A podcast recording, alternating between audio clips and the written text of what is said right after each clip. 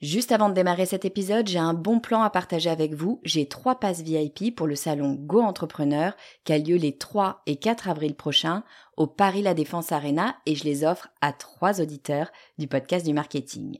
Alors, c'est quoi le salon Go Entrepreneur? Eh ben, c'est juste le plus gros salon de l'entrepreneuriat en France avec 45 000 personnes, 250 conférences et des grands noms de l'entrepreneuriat comme Frédéric Mazzella, Kelly Massol, Céline Lazorte, Éric Larchevêque, Justine Hutto, Catherine Barba, Maurice Sacco, Antonia Flelou, bref, il y a du beau monde et mes passes, eh ben, ils vous permettent d'accéder au club VIP où il y a tous les speakers. C'est la meilleure occasion que vous aurez de les rencontrer.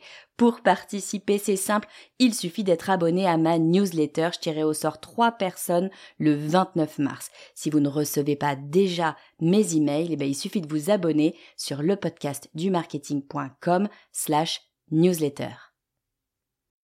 Vous écoutez le podcast du marketing, épisode 34.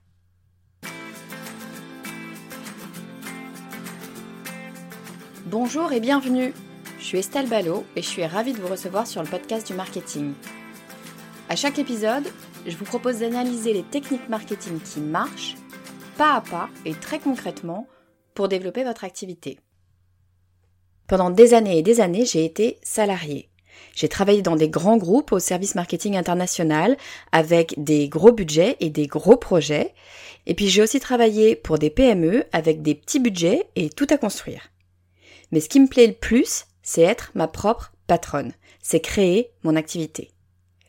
Au départ, c'était une idée dans un coin de ma tête, un truc auquel on pense, mais qu'on fait pas parce que, bah parce qu'évidemment, bah c'est pas possible. J'avais un très bon job, intéressant, bien payé et en CDI. On ne quitte pas ce genre de job. Et puis on me l'a répété des millions de fois, créer une entreprise, c'est trop risqué. Une entreprise sur deux ne dépasse pas les deux ans, c'est voué à l'échec avant même d'avoir commencé.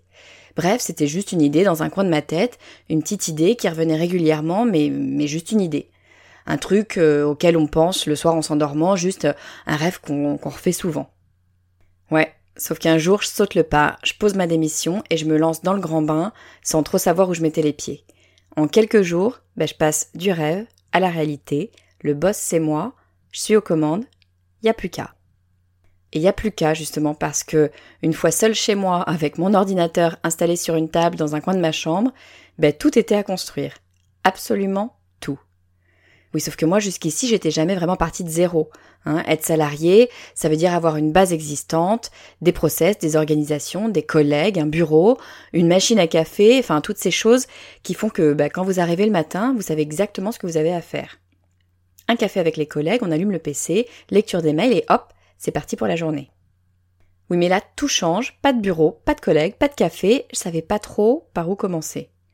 Bon, et puis euh, bah, il y a cette série que je suis en train de regarder, et puis une copine avec qui je dois déjeuner, enfin j'ai le temps maintenant vu que je suis plus salariée. Je vous fais pas de dessin, à ce rythme-là, mes journées filaient vitesse grand V, et la réalité, c'est qu'en allant me coucher, il n'y avait pas grand-chose qui avait bougé. Il n'y a pas de secret, pour que les choses avancent, pour que le rêve devienne réalité, va falloir s'y mettre sérieusement. Bon, mais avant de rentrer dans le vif du sujet, je voudrais prendre le temps de remercier toutes les personnes qui ont pris deux minutes pour laisser un avis sur iTunes ou Spotify.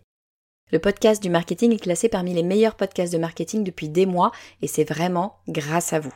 En laissant un avis ou tout simplement en parlant du podcast autour de vous, vous le faites découvrir à d'autres personnes et c'est ce qui fait pour moi tout l'intérêt de ce podcast. Si je construis ces épisodes, c'est pour qu'ils soient écoutés, c'est pour qu'ils servent à un maximum de gens. Donc vraiment un grand merci à vous qui m'aidez à faire connaître le podcast du marketing. Alors j'en profite pour citer une des personnes qui m'a laissé un avis depuis le dernier épisode.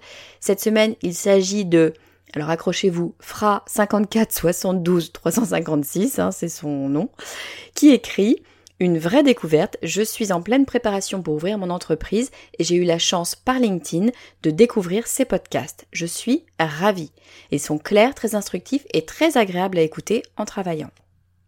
Alors merci à vous pour votre message, phrase 54 72 356. Je suis ravie de voir la communauté s'agrandir sur LinkedIn. C'est vraiment une plateforme que j'affectionne de plus en plus. C'est l'une de mes principales sources pour découvrir de nouveaux contenus, donc je suis particulièrement ravie que vous ayez découvert le podcast du marketing par ce média. À celles et ceux qui voudraient d'ailleurs euh, rejoindre mon réseau sur LinkedIn, vous me trouverez sous mon nom, Estelle Ballot, et je mettrai le lien dans les notes du podcast si c'est plus simple pour vous. Allez, on retourne à notre sujet du jour, passer du rêve à la réalité.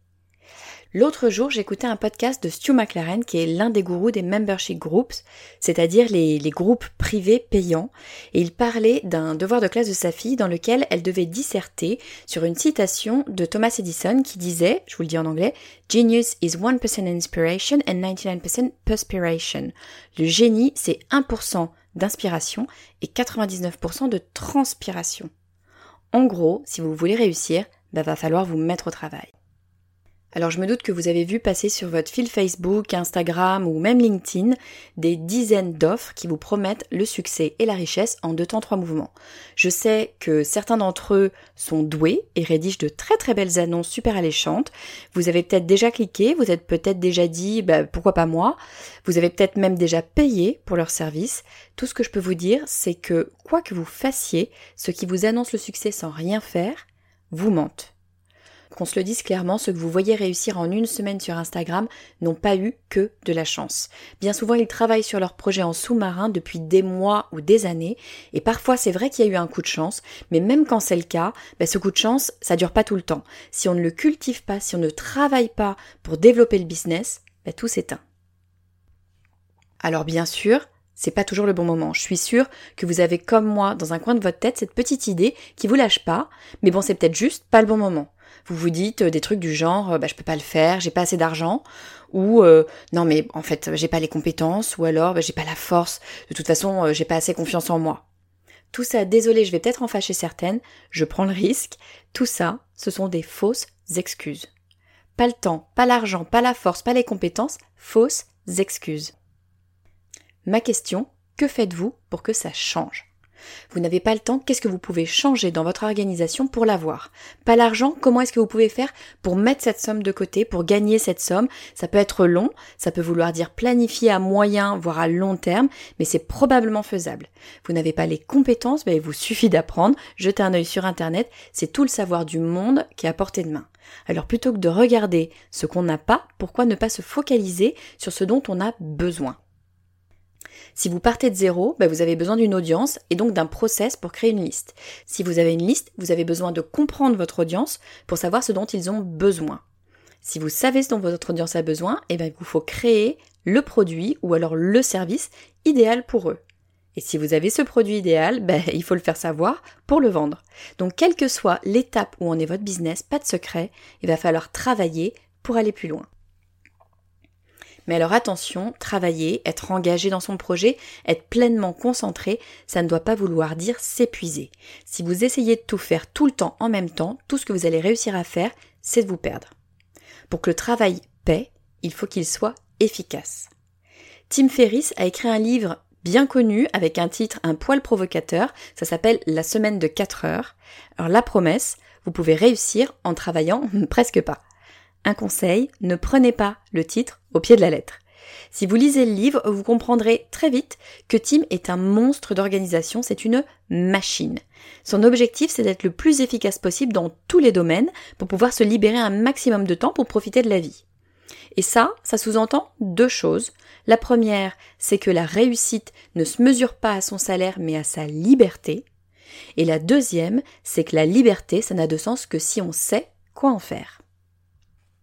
Alors quoi qu'il en soit, pour obtenir cette liberté, Tim Ferriss met en place une quantité astronomique de process pour rationaliser sa vie.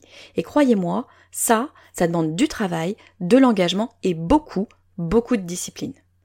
La réalité, c'est que Tim Ferriss est un communicant chevronné et que son titre, La semaine de 4 heures, accompagné de l'illustration de la couverture, alors c'est une silhouette qui se la coule douce allongée dans un hamac, tout ça, c'est d'abord du marketing pour piquer votre curiosité et bien évidemment vous donner envie d'acheter et de lire son bouquin. Alors pour la petite histoire, Tim n'a pas du tout choisi son titre au hasard, il s'est aidé de l'outil de recherche de mots-clés de Google, histoire de voir ce qui intéressait et faisait réagir le plus de monde, et puis idem pour la couverture, il a testé plusieurs designs en live pour choisir celle-là. Alors pas vraiment le genre de personne à se la couler douce et à attendre de voir ses rêves devenir une réalité, il travaille à sa réussite. Bon, très bien, on a compris, il faut se mettre au travail. Oui, sauf que la plupart du temps, quand on crée son entreprise, ben on est toute seule chez soi. Alors pas d'émulation de groupe, pas de collègues pour nous motiver, alors comment fait-on seul dans son coin pour trouver l'envie de s'y mettre? Alors moi je vous propose six pistes. On est toutes différentes, donc à vous de trouver ce qui vous convient, à vous d'adapter, mais ça vous fait déjà six pistes à explorer pour trouver la motivation. La première, je l'ai dit et redit, je le redis encore parce que c'est tellement vrai, c'est écrire ses objectifs à court et moyen terme. Le seul fait d'écrire vos objectifs leur donne beaucoup plus de chances d'être réalisés. Tout simplement bah, parce que ça vous engage, ça matérialise votre objectif, il est plus clair, il est plus présent. Deuxième piste, si vous n'êtes pas motivé, eh bien, bah, faites comme si vous l'étiez. C'est un peu la méthode Coué, le positif attire le positif. Si vous vous faites croire à vous-même que vous êtes motivé, que vous avez une énergie folle, que vous n'avez qu'une envie, c'est de vous jeter à corps perdu dans votre projet, eh bien, votre cerveau va se mettre en mode projet. Et un projet, c'est comme un diesel, c'est parfois long de le démarrer, mais une fois qu'il est lancé, ça roule tout seul. Ce qui nous amène tout droit à mon troisième conseil, prévoyez du temps. Prévoyez des plages de travail suffisamment longues pour que justement vous ayez le temps de démarrer. Ce serait trop dommage de vous prévoir une heure de travail s'il vous faut déjà trois quarts d'heure pour vous mettre dedans. Et c'est probablement à peu près ce qu'il va vous falloir. Alors parfois plus, parfois moins, mais on est rarement directement prête à exceller dès qu'on s'assoit derrière son bureau. Quatrième piste, une chose à la fois. On est souvent démotivé parce que ben, on regarde la montagne de choses à faire et on se dit que c'est impossible. En fait, trop regarder le sommet de l'Everest, ben, c'est le meilleur moyen de jamais l'atteindre. Une fois qu'on s'est fixé l'objectif de monter tout en haut de l'Everest, il ben, faut arrêter de se focaliser sur le sommet pour se concentrer sur les premiers mètres. Penser à toutes les choses qu'on a à faire, c'est s'encombrer l'esprit de problèmes non nécessaires et ne penser qu'à la difficulté. Alors si vous regardez votre projet du jour uniquement, ben, tout paraît plus simple. Et c'est autrement plus facile de se motiver à marcher 100 mètres qu'à grimper l'Everest.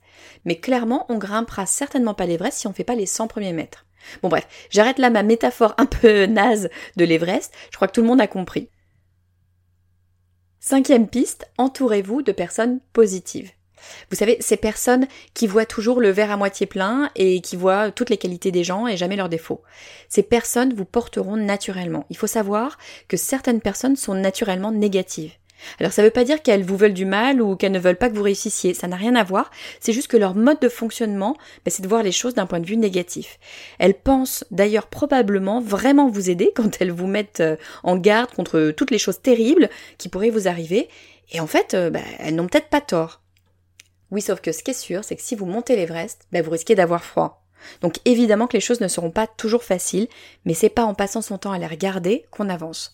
Donc évitez de trop discuter de vos projets avec des personnes négatives et entourez-vous plutôt de personnes positives. Sixième et dernier point, c'est un point dont on a parlé dans l'épisode 32 sur le syndrome de l'imposteur, soyez sympa avec vous-même. Soyez bienveillante dans votre auto-jugement comme vous le seriez avec quelqu'un d'autre. L'estime de soi, c'est tout simplement indispensable pour trouver l'énergie de la motivation. Bon, mais comment faire quand malgré tout, on se retrouve dans une phase de démotivation? Comment est-ce qu'on fait pour retrouver l'envie de travailler quand pendant plusieurs semaines, voire parfois plusieurs mois, ben on n'aime plus ce qu'on fait? Alors je suis ni psy ni consultante en bilan de compétences, mais d'après mon expérience, la toute première chose à faire, ben, c'est de prendre du recul. On est en train de parler de travail, et la bonne nouvelle, ben, c'est qu'on a le droit d'en changer. Donc on n'est pas en prison, rien n'est définitif. En dernier recours, si on ne trouvait plus cette fameuse motivation, ben on pourrait tout simplement changer de métier. Ça c'est dit, maintenant comment fait-on quand même pour retrouver la motivation? Eh bien il faut revenir au pourquoi, c'est-à-dire à la véritable raison pour laquelle vous faites ce que vous faites. En fait, on le sait, hein, le quotidien au travail, c'est pas en permanence rose. Il y a bien sûr des périodes euh, bah, plus difficiles que d'autres, mais si vous savez pourquoi vous faites ce que vous faites, si vous pouvez donner du sens sur le long terme à votre action, bah, les étapes difficiles passeront bien plus facilement. Par exemple, dans l'une de mes anciennes entreprises, bah, j'ai eu un poste dans lequel ça se passait pas bien du tout avec mon manager. Alors ce sont des choses qui arrivent, hein, malheureusement, le management euh, c'est de l'humain et ben, on ne se choisit pas comme on choisit ses amis.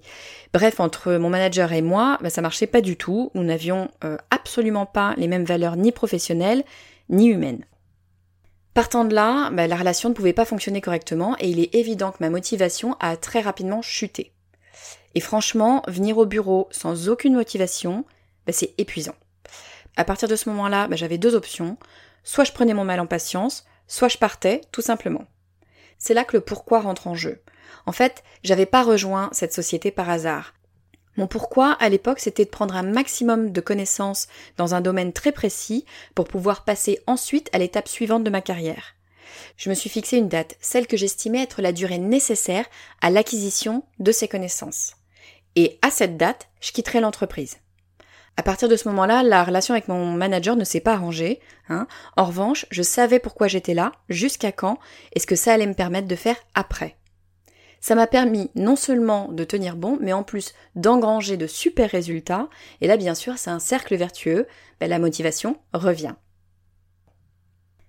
Alors on a dit beaucoup de choses dans cet épisode. Si je résume pour que vos rêves deviennent réalité, pour que les projets qui sont coincés quelque part dans votre tête voient réellement le jour, concrètement, eh bien pas de secret, il va falloir se mettre au travail. Ça vaut pour tout le monde, qu'on soit doué ou pas, qu'on ait de la chance ou pas. Sans travail, le succès ne sera pas au rendez-vous, ou en tout cas pas sur le long terme. Et pas de fausses excuses, il y aura des obstacles, sinon ce serait pas un rêve, vous l'auriez déjà réalisé. Donc oui, ça ne va pas être simple, et oui, il va falloir faire en sorte que ça se fasse. Donc, pas de fausses excuses. Mais attention aussi de ne pas se tuer à la tâche, parce qu'un burn-out n'a jamais aidé personne à réaliser ses rêves et il va falloir s'organiser pour être la plus efficace possible et faire avancer le projet coûte que coûte. Alors bien sûr, pour tout ça, bah, il faut de la motivation. Je vous propose six pistes, à vous de faire votre marché. La première, écrire ses objectifs. Ensuite, faire comme si vous étiez motivé et prévoir assez de temps pour travailler sereinement. Pensez à une étape à la fois. Et enfin, soyez bienveillante avec vous-même. Et puis si malgré tout ça vous n'arrivez pas à trouver la motivation, eh bien prenez un peu de recul et demandez-vous pourquoi vous faites tout ça, quelle est la véritable raison pour laquelle vous vous êtes lancé dans ce projet, revenez à sa raison d'être. J'espère que cet épisode vous aura été utile et j'espère que vous allez tout mettre en œuvre pour que cette petite idée dans un coin de votre tête devienne réalité. Si vous aimez ce podcast, parlez-en autour de vous et laissez-moi un avis 5 étoiles sur iTunes ou Spotify. C'est ce qui fera connaître ce podcast à d'autres personnes et c'est ça qui me permettra de continuer à publier toutes les deux semaines. Et puis entre deux épisodes, le meilleur moyen pour échanger avec moi, c'est de rejoindre mon réseau LinkedIn. Vous me trouverez sous mon nom, Estelle Ballot. Je vous dis à très vite.